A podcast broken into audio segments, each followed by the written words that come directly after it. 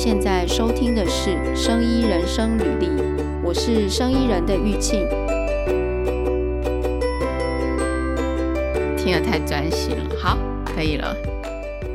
大家好，我是 Amelia，今天我跟玉庆一起来聊一聊关于疫情底下大家很关心的某一些防疫物资。嗯，为什么想要聊这个问题？因为最近就是人数那个叫什么确诊人数有增加嘛，然后现在又是改这个居家照护的模式，也就是说，你确诊之后呢，应该大部分人都是在家里自己照顾自己，这样就是在居家休息啦。但是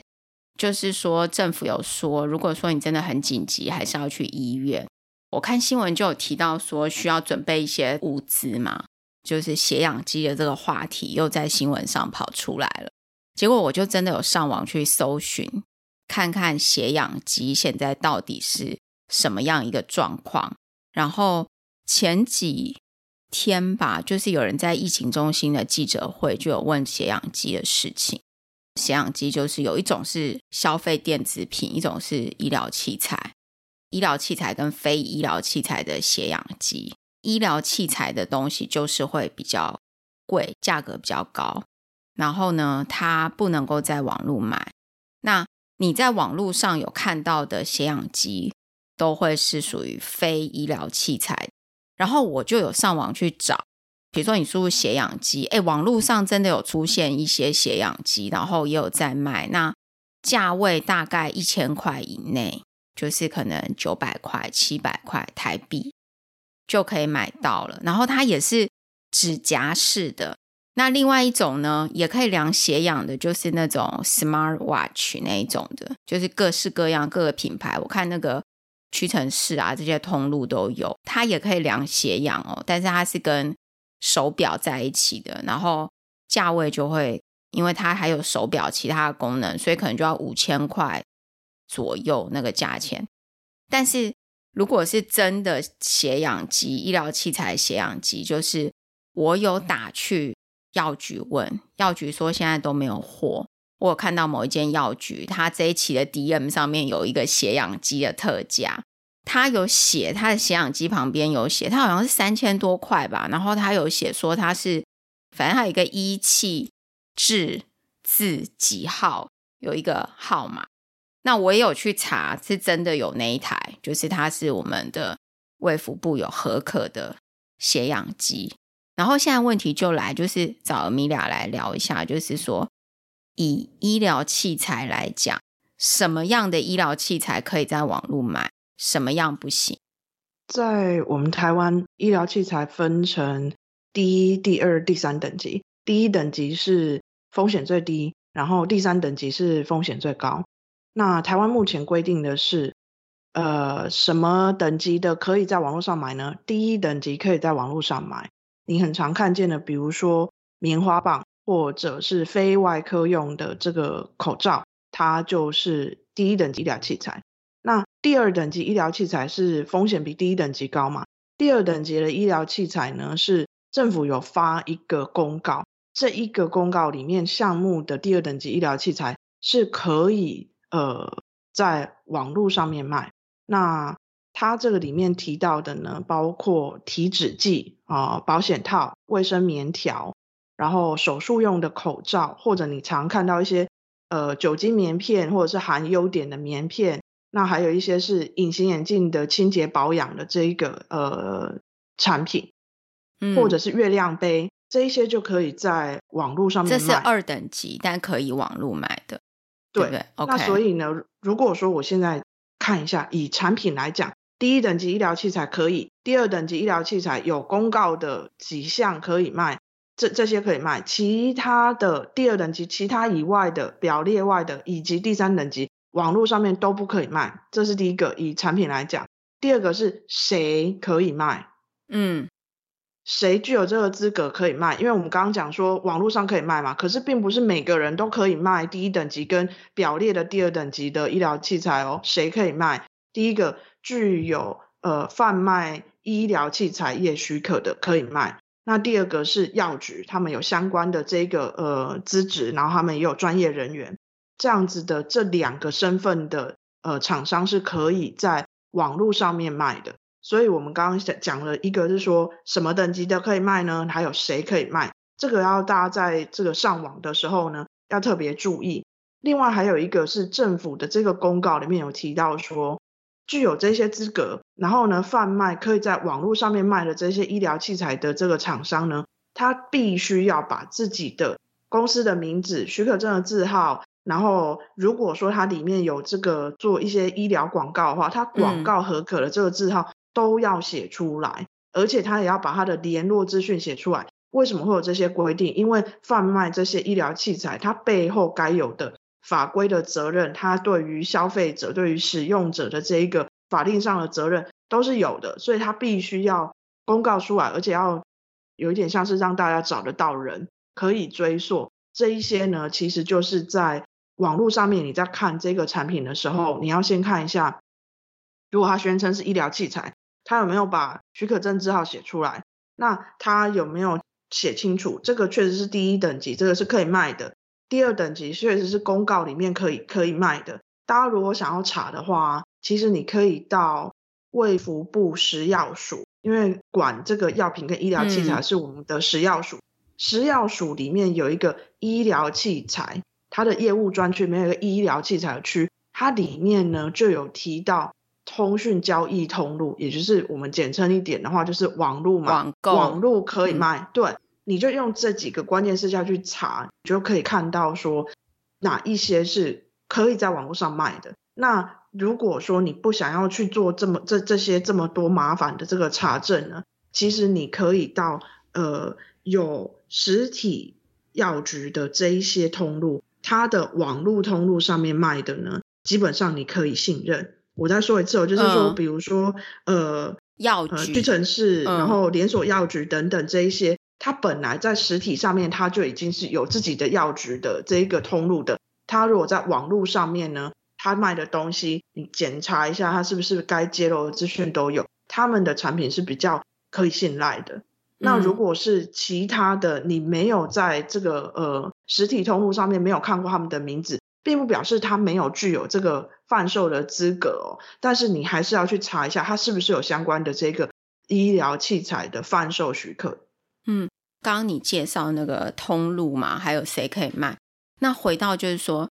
以血氧机来讲，刚刚我们有讲到，呃，这样听起来，从你刚刚解释这样听起来，就是如果它是医疗器材血氧机，它不能在网络卖。但是，嗯、医疗器材血氧机就我们去实体买就要大概三四千块，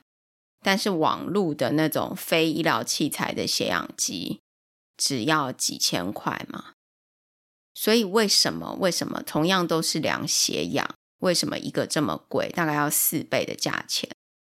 我觉得定价策略哦，特别是如果这一种是大家可以自己花钱买的，嗯、它有一个市场机制。嗯、但是你如果问说它的成本上会不会有一个差距，嗯、我认为有。嗯，第一个是说，它必须是一个呃医疗器材作为产品来上市的时候，它对于公司本身，不管是制造的，然后呃要进口的，或者是说要呃储存的，然后还有包括要物流运输的相关的，还有最终的这个通路卖到消费者手上这个通路中间，政府法令都有规定，那他们也都有相对的法规责任。然后呢，呃。这个产品本身，它在上市以前，它必须通过安全性跟有效性的这一些检测，然后呢，他必须要做相关的这个呃有效期内的这个测试，他再去跟政府申请一个医疗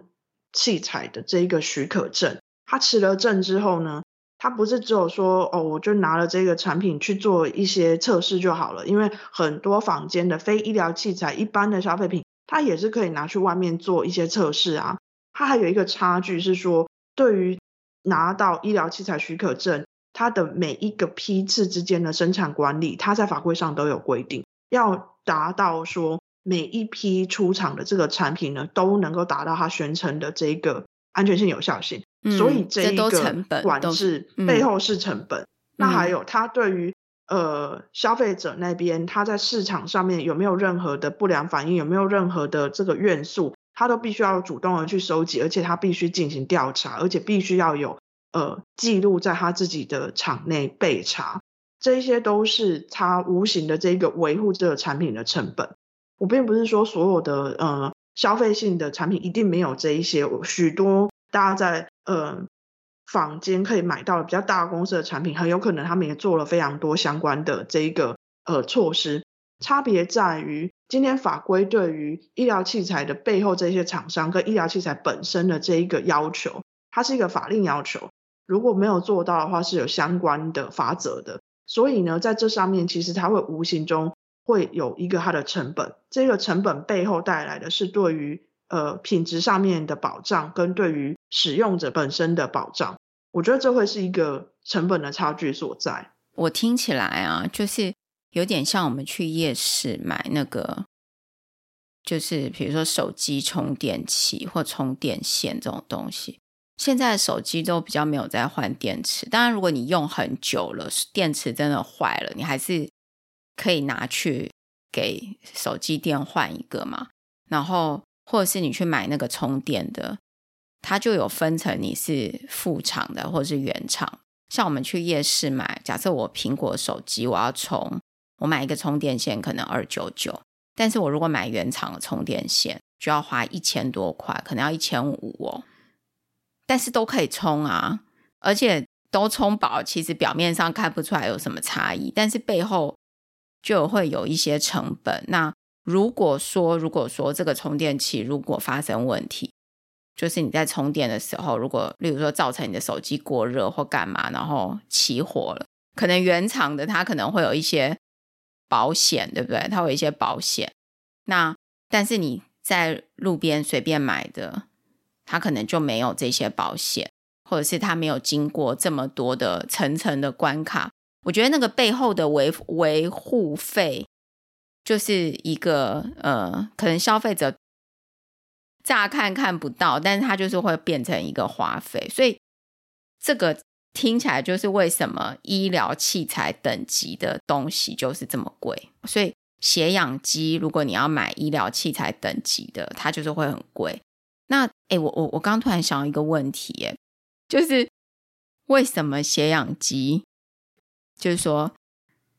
它放在第二等级的评估？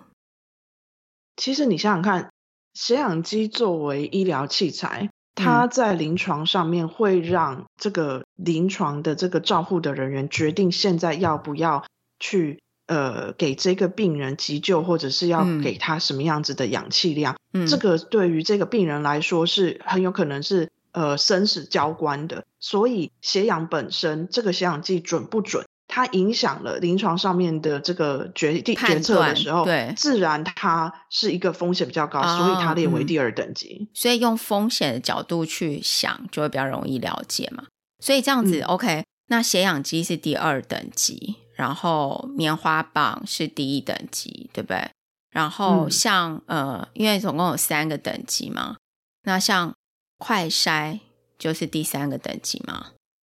呃，新冠的这个才是第三，快筛是第三等级。嗯，因为就是说听起来就是，如果以刚刚风险的角度去想，就是它筛出来你有没有阳性，会影响的比较大，对不对？如果是其他的快筛，就是可能风险没那么高的疾病，是不是就不会是第三等级？可能就会是第二等级。哎，我觉得以风险的角度来想，就是蛮容易懂的哈。那 OK，那所以我们刚刚聊那第三等级的，像这种就是更高风险的嘛。那我们可以举一个例子吗？像口罩就是第一等级，对不对？口罩，呃、非外科手术用口罩第一等级。如果是手术用的口罩，嗯、或者是手术用的 N 九五，它就是第二等级。嗯，手术用的 N 九五就是第二等。那血压计呢？血压计多半是第二等级医疗器材。血糖机呢？血糖第二等级。血糖第二等，因为我我在那个就是药局的那个 DM 上面看到好多血糖机哦，各式各样的血糖机。然后，但是那个血糖机，就是血糖机看起来好像好像很普遍了。我是我是完全没有接触过，就是量血糖这件事情。但是我那天看那个迪勇，他说哇，原来有这么多各种样式，大概有一个版面都在介绍血各式各样的血糖机，所以血糖机、血血压计嘛，然后血氧机、口罩嘛，大概这几个。然后风险越高的，就是呃等级数越高。那刚我们讲了通路，然后谁可以卖，然后、呃，好，刚才在讲那个通路的时候啊，又讲到说，呃，就是你有一个叫做医疗器材商许可嘛，对不对？然后他可以卖的就是所有的医疗器材，但现在有一个问题哦，我记得之前你有跟我讲过，就是什么样的东西可以。被分为一二三等级，像第一等级的话，什么样的东西可以变为第一等级？它要经过什么样的呃审查？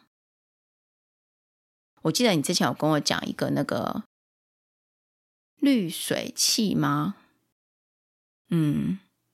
因为我觉得这边会有一个，像我自己啊，我刚刚就会有一个问题，就是说，好，我们现在知道医疗器材会很贵。因为医疗器材有经过八八八一大堆测试，然后还有一些保险保障什么的一堆，然后售后服务等等的，所以它很贵。但是医疗器材有一二三等级耶，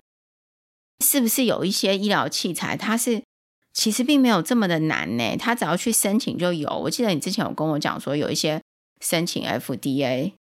就可以变成是医疗器材的。然后，但是你说很多人都不知道。之前你有跟我讲一个在募资的那个滤水器啊，说通过什么美国 FDA 的那个申请，第一等级医疗器材的这个呃上市许可哦，在世界国各个国家都是，就是说。第一个，只要他先确认他自己是一个医疗器材，那因为它的风险比较低，它被列管为第一等级的时候，事实上在台湾或者是欧美各国，对于第一等级，然后不涉及必须是无菌，然后不涉及必须要有精确的测量，然后它不涉及是属于反复可重复使用的这个医疗器材的时候，简单第一等级医疗器材在各国基本上都可以免除。非常繁琐的这个嗯，制造良好制造规范就是 GMP，它不太需要有完整的 GMP 的系统。然后呢，它在上市申请这个许可证本身呢，不会很难取得。你可以透过呃自我宣称或者提供比较简单的这个技术资料，送交到主管机关或者是自我宣称，就可以让第一等级医疗器材上市。这个法规它背后的意义呢，是既然它风险比较低，然后呢，嗯、呃，在上市上面政府没有必要让这个产品呢增加非常多它上市的这个门槛，但是呢，它确实也有提到说，如果说它后续有相关的问题的时候，自然厂商必须要负起相关的责任。所以呢，在这一个第一等级医疗器材上面，确实很有可能会形成一个情况，是说，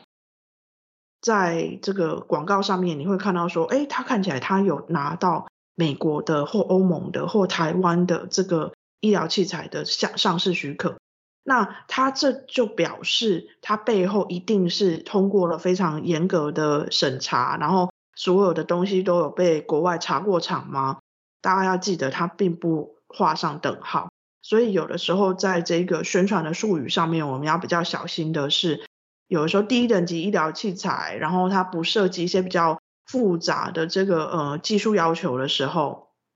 要取得一个第一等级医疗器材的许可证，并不是一件非常难的事情。可是你也要相对的去看一下说，那这一个产品它本身对我来说会有什么益处？它第一个。有一定的安全，所以它是呃风险比较低。第二个是，实际上它会为我带来的相对的益处是什么？我为什么会需要用它？这个是大家可以好好想一想，不要去掉入一个陷阱，就是说好像你已经有看到一个美国核准啊、欧盟核准，然后或者是台湾许可证，欸嗯、你就觉得它一定是呃经过了非常严格的这个问一个问题，不好意思，我突然想到说，那这些东西为什么要去申请成为医疗器材？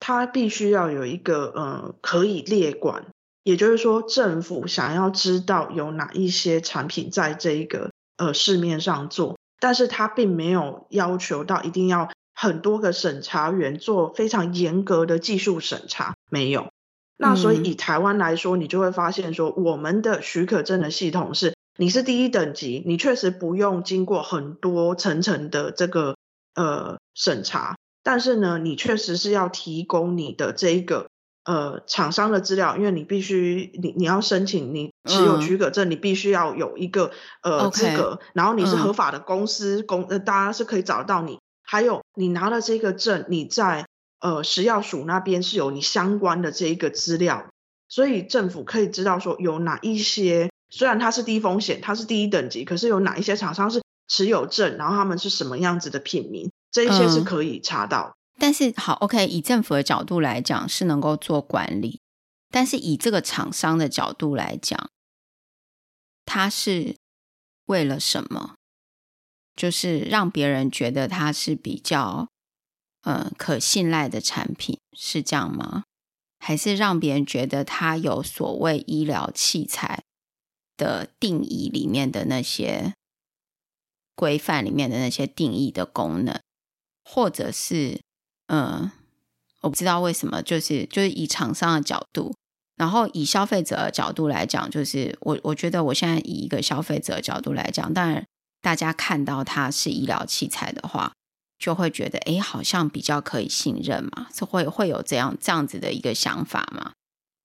因为我觉得都有一点点、嗯、都有间距，就是说，当一个产品，你如果有机会上网去看的话，很多呃政府的网页关于医疗器材的这个最初阶的介绍，第一个问题都是会请消费者或者是请厂商去评估你是不是定义为一个医疗器材。这中间有一个很明显的界限，在医疗器材跟呃一般消费品之间的差距在于你的宣称是什么。那这一个宣称本身必须要符合医疗器材的定义，就是它必须真的在预防或者是在这个呃减轻或者是在诊断一个疾病上面，呃，它确实有一个它宣称的这个效能效用在。这一个在呃医疗器材管理办法里面有特别的提到。嗯在各国的法规都一样，嗯、那这个宣称呢，它必须要能够经得起考验的这一件事情呢，本身就会踏入、嗯、第一个，它是不是真的是一个医疗器材定义？第二个，你要去跟它取证，而不是它当一个一般消费品的时候，嗯、它背后所要求的这一个一致的产品，一致的都可以达到我的这个宣称呢，嗯、这件事情本身是很重要的。是这个，我举血氧计的例子来看好了。嗯，一般的智慧型的装置，比如说手表或者是一些运动手环，它也可以测量血氧。那跟这个在呃医疗器材正式血氧机里面呢，有什么？它有一个非常大的差距。嗯，你会发现在这个一般消费品的血氧机里面，它会说你可以测血氧，你可以拿来看，但是呢，它绝对不能拿来做你临床上面的判断。他也呢，请你记得，如果说你用了这一个消费性产品去测量，你还要去搭配很多其他的评估，去看看说是不是真的，你这一个测出来的血氧的值是，呃，是让你必须要去做一些事情。最简单的讲，就是要不要去叫救护车啦。所以在一般消费品上面呢，他会请你对于他测试出来的结果呢，你要自己去很谨慎的判断。相对的，今天如果是医疗器材血氧机。他今天在呃加护病房里面，医生是会拿这个来做相对的医疗处置的，要不要给你药，要不要给你什么样子的急救，或者是我们很常看到，即使是在电视剧里面，都会突然间那个警示器响了，因为病人的生命体征有一个非常重要的 vital sign 血氧现在掉到了呃比较危险的值，他就会开始提醒医护人员说这个病人在危急状况，这个时候你就会发现血氧机本身。量测数值准不准确很重要了，所以这就是在一般消费品跟呃实际的医疗器材上面，或许它宣称看起来都会差不多，可是实际上它能不能拿来做你的临床上面的判断，你的行为准则要不要去找医生急救？当它这一个差别有差距的时候，就会形成了是不是医疗器材的一个很重要的分界。那现在回到一个问题，就是说，好，我们刚刚了解了，就是消费品跟医疗器材，然后它的通路啊，谁可以卖这些东西？那我们回到最原始的问题，假设我现在就是买不到一个医疗器材等级的血氧机，那我们要去买消费品的血氧机吗？我为了这个问题，我特别去找了政府公告的这个确诊者居家照护指引。嗯、我发现政府并没有说你应该常备血氧机。嗯，可是如果我们回头去看去年疫情起来那个时候，台北市政府在这个专责的这个旅馆里面，在安置确诊者的地方的时候，他确实有给这个有发血氧机，有发。对。然后呢，有的时候那这也是为什么我们去年那个时候大家一直在讨论，就是说。政府的真正的大政策上面，并没有说建议大家都一定要有，但是呢，在有一些地方政府或者是有一些个人，就会开始想说，我是不是应该有的时候，我就觉得，如果你家里面有一些这个比较高风险的人，你会担心确诊之后会有问题，他可能本来身体就不好，他年纪比较大，或者他本来在呼吸方面就有问题，他本来就有一些呃身体的状况，你会担心的话，我觉得。可以试着买一个消费型的，或者你选择相信自己的这一个感官，观察这个确诊的人，然后按照居家照护指引里面提到的，嗯、就是说喘啊，或者是有没有咳嗽啊，有没有意识，就是、对，对，相信你自己的症状，不要太去依赖唯一的血氧机这一个、嗯、呃唯一指标，因为大家现在担心的是缺氧嘛，嗯、那所以我觉得这个是其中一个办法。哎，我的感觉是觉得啊，假设说，呃，你真的都买不到，但是你又很想要有一个的话，像那叫什么智慧手环啊、手表这些东西，嗯、其实可以有一个，对不对？因为它好像除了血氧，也有一些心跳什么，有一些其他的 index 嘛，对不对？所以其实是可以有一个，只是这个东西就是它不是医疗器材等级，但是。对于你做一些警告，就是在居家的警告，你你当然不能完全依赖它，嗯、就是要有一些其他的症状，你自己有一些症状，你也会知道。但是它可以变成一个提醒的工具，我觉得也是可以考虑耶。假设真的就是你真的想要有一个这样的东西，然后你现在又没有办法马上拿得到。的话，对啊，就你买不到医疗器材等级，因为我觉得现在的确是，的确是买不到医疗器材等级的的那个血氧机啊。而且我那天打电话去药局，他就跟我说，他也不知道什么时候会来，没有办法，就是跟大家讲说什么时候，你只能打去，然后登记，然后他说有货来的时候，他也没有办法确认会是哪一家的哪一台。然后你就是排队，然后有货进来，他就一个一个按照那个排队去打电话。如果有人不要，你就往前推一名，这样子，就类似这样。现在血氧机就是到这个地步。然后，哎，我我我刚刚想到一个问题哦，你刚刚讲到血压计，我这样会不会很跳痛？你讲讲看。哦，就是像血压计来讲，你刚刚说它是第二等级嘛？会不会有同一种产品是有第一等级也有第二等级？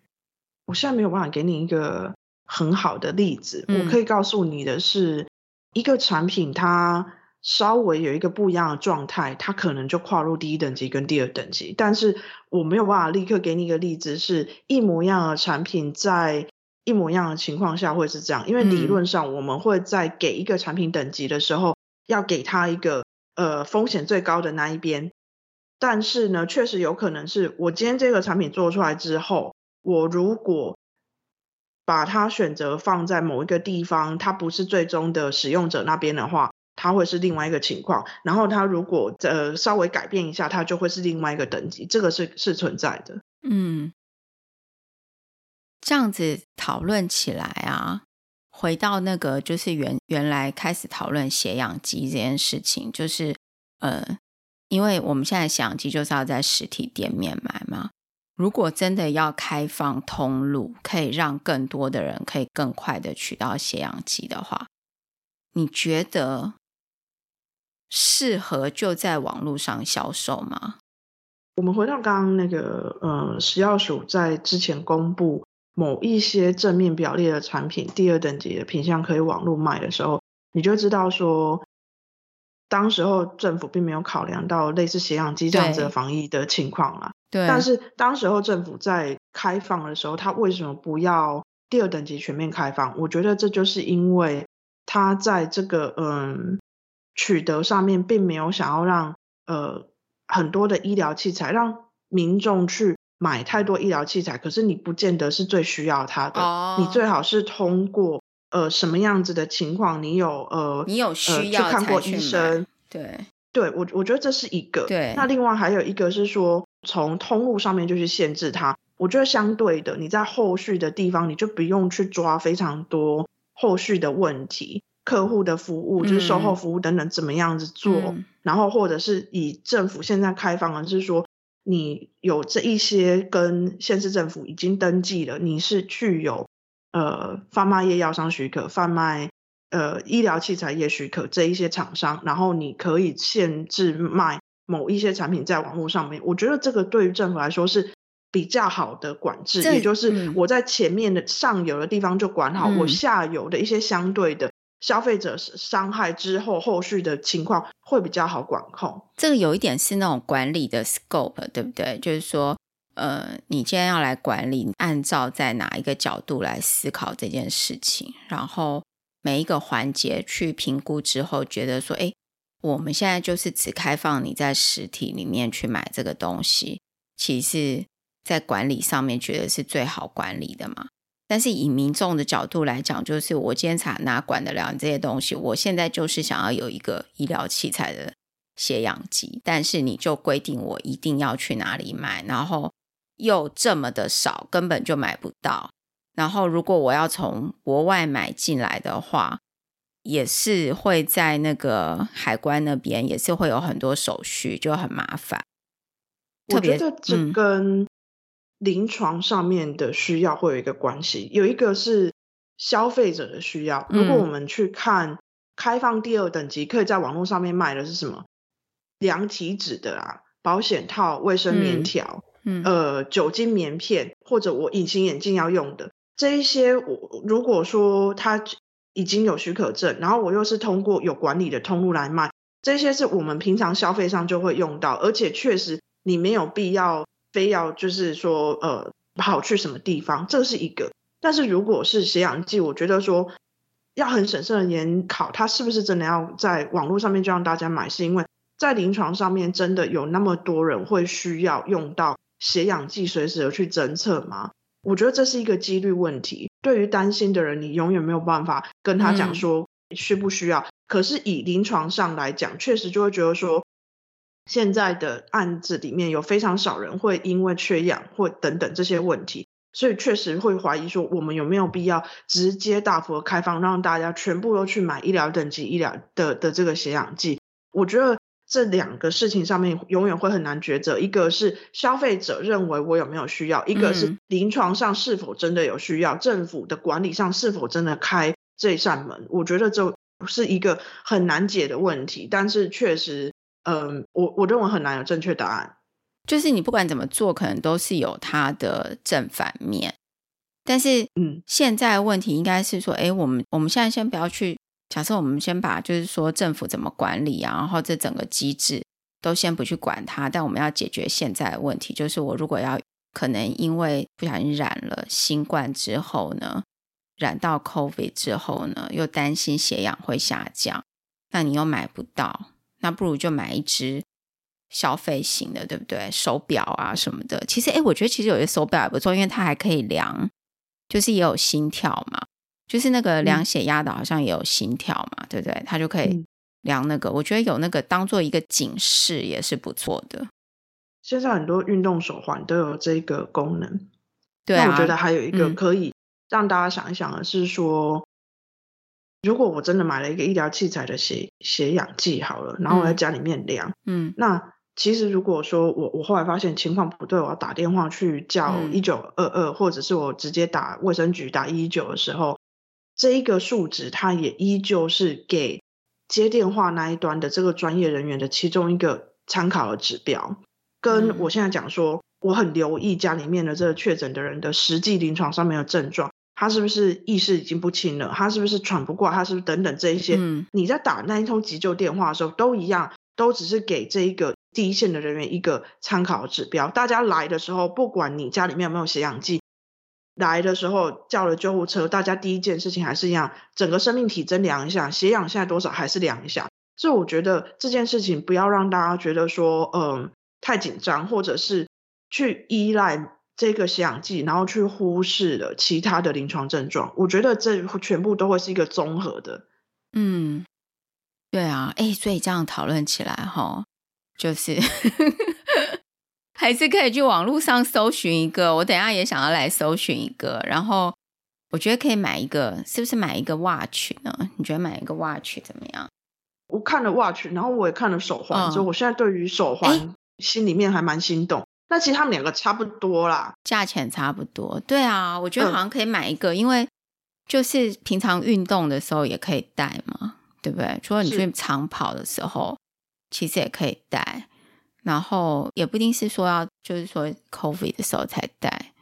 平常运动的时候，我觉得去爬山啊什么的，应该都可以带来当做一个参考。好啊，哎，我们今天这样聊也聊很多，但是会不会有一点严肃？觉得 会不会好好 serious 在讨论，很认真呢，在讨论这个血氧的问题。但是我觉得我们厘清说，第一个医疗器材为什么就很贵？那同样功能的东西，为什么就比较便宜？如果它是消费电子品，它就比较便宜。然后第二个就是说，什么东西、什么样的医疗器材可以在网络买，什么样的不行，一定要去实体店面买。那它为什么会规定说我们一定要去实体店面买？为什么不干脆全部都开放？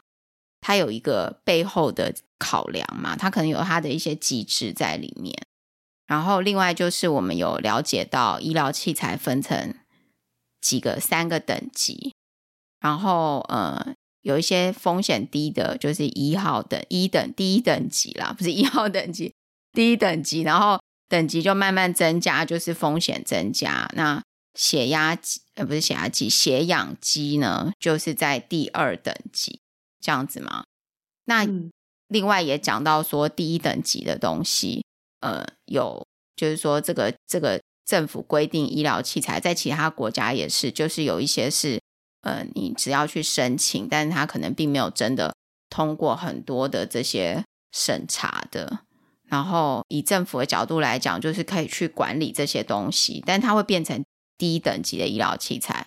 然后以厂商的角度跟消费者的角度去看这些低等级的东西，你可能要买的时候不要迷失，就是说看到说。哦，他是有申请什么 FDA 的，然后就赶快说好，马上买一个。你应该是真的去看，说你是不是有需要它，对不对？然后要去看一下它的那个产品的介绍，应该是这样嘛？我们这样我们这样总结，你觉得如何？应该都有讲到，对不对？嗯，好啊，好，那就这样。哎，那我们今天就呃聊到，就是聊这个血氧机的事情，然后。如果大家对于这个医疗器材的法规有什么问题的话，我们再来找 Amelia 再来帮我们解析一下法规上的东西。其实快筛也是一个现在大家一直在抢的问题，但快筛又跟血氧机不一样嘛，它是新冠肺炎快筛是第三等级，那反正现在就是很难买，但是。如果你真的有需求，你才去排队；如果没有需求呢，可能就先等一阵子。不然，我那天有去看那个我们附近的药局，真的已经是排到就是好几个弯这样转过去。然后，比如说他四点开始卖，你大概三点去就已经排到好几个弯过去了，根本就买不到。然后不是有那个非常有趣，那个对不起，我插话了，嗯、就是。瑞典的这个情况，我稍微看了一下，我用新闻回头去找，我会发现说，瑞典有抢过卫生纸，比我们台湾更早抢。抢卫生纸，为什么要抢卫生纸？卫生纸是怕它涨价，是不是？那个就是疫情刚起的时候，那个时候就有一点就是傻乎乎的，就觉得说会封城，那个时候就不晓得为什么要抢卫生纸。抢卫生纸是怕封城，嗯。然后呢，后来呢，我我再想一下，我们抢过什么？我发现呢，瑞典人没没抢过口罩，没抢过快筛，没抢过血氧机。那我我试图去看一下为什么，就是说，其实没抢过口罩非常好理解，因为他们本来就没有戴口罩的这，对，所以不不会很积极的要去抢。那所以想买的人呢，自然会有办法买到，虽然说那个时候有稍微等一下，我发现原因是因为本来瑞典人就没有这个戴口罩的习惯，所以呢，本来通路是没在卖的，嗯，那所以呢，有一些人想买的时候呢，就变成不好买，嗯，那后来呢，又变成说，呃，有开始想要在通路上面增加口罩这一项的人，后来很快转向把所有他们可以拿到的口罩呢交给医疗人员，因为瑞典当时候是连这个呃。医疗人员本身的 PPE，也就是个人保护，都都不不足够，所以后来呢，又又突然间转向。那我我后来也发现，瑞典人没有抢快筛，是因为一开始的时候快筛根本就不够。那个时候政府从一开始就是政府源头管制，那呃，民众需要用快筛，如果你不是为了旅游，你不用一定要拿到正式的报告，而是政府的这一种给你结果，可能用。网站登录或者是传简讯给你，告诉你快筛结果这一种呢，呃，它确实是有不一样的度，就是跟在台湾说让大家买了，然后筛完了之后再去上班，这个做法是不一样的。就是说，瑞典政府是有给付的，但是也因为这样子，所以呢，你觉得你想用的时候呢，你就去预约一个。那也发生很常见的是，疫情很严重的时候。政府其实是不够用的，所以你每天早上上去预约呢，都都都没有办法约得到。那政府最后也很直接就告诉他说：“哎呀，你也不一定一定非要靠快筛来确诊一下嘛，你心里面不是心里面，就是你今天觉得不舒服，你感觉你就留在家里，嗯，对，你不一定一定要确诊吧，这样子。现在大家只剩下想要用快筛哦，其实很快很多人都已经不想要筛了，不想知道我有没有确诊了啦。”现在大家会去筛，都是因为工作上面领保险啊，哦、或者是想要请假要用的啦。嗯，我懂，所以这个就是文化的不同，就会有一个就是好像那一年我们抢过的东西，一种对 这一种的差异。我觉得台湾就是口罩吧，然后跟快筛是有在就是马路上这样排队的东西。嗯，其他的应该没有。呃，卫生纸有，之前有，那蛮久之前一开始 COVID 的时候，嗯、大家有想去买卫生纸，但是好像也没有很严重，因为其实我觉得卫生纸根本就很多，只是说现在卫生纸涨价了啦。哎、欸，很有意思。如果你喜欢我们的讨论，或者想听我们讨论其他的题目，欢迎在生医人生履历的网站 podcast.bellmander.com。或者 Apple Podcast 留言给我们哦。